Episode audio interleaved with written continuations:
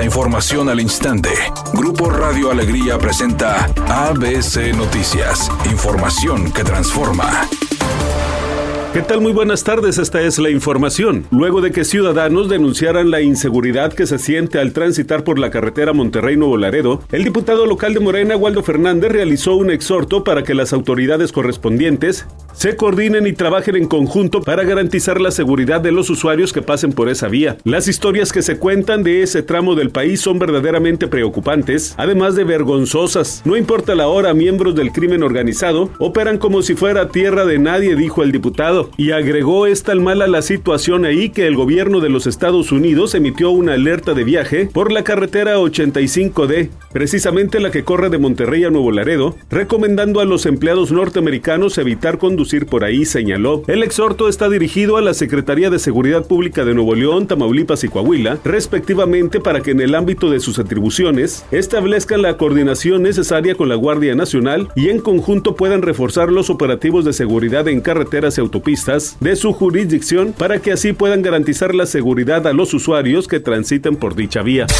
El secretario de Gobernación, Adán Augusto López, informó que, para poner fin a las percepciones de más de 500 mil pesos mensuales que reciben los ministros de la Suprema Corte de Justicia, los consejeros del INE y los altos funcionarios de órganos autónomos, el presidente López Obrador enviará a la Cámara de Diputados una iniciativa de reforma para hacer valer el texto constitucional a fin de que ningún funcionario gane más que el presidente de la República. Se está trabajando una iniciativa para terminar de regular el asunto de los salarios, pero yo creo que más o menos en marzo podría estarse presentando.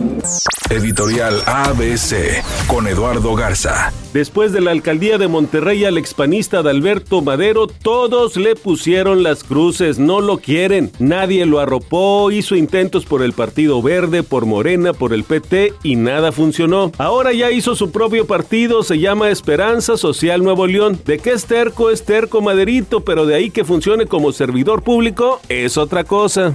ABC Deportes informa. La tabla general del fútbol mexicano está liderada por el equipo del Pachuca. Nueve puntos, pero empatado con los mismos puntos el equipo de Monterrey en el segundo lugar. Solamente la diferencia de goles marca a favor del equipo de Pachuca y Tigres bajó al tercer lugar de la tabla general con el empate ante el equipo de San Luis. Empate inesperado para todos del equipo de Tigres. Así que la próxima jornada Tigres va a visitar al equipo de la máquina y esperemos obviamente si va a ver si puede regresar a lo más alto de la tabla.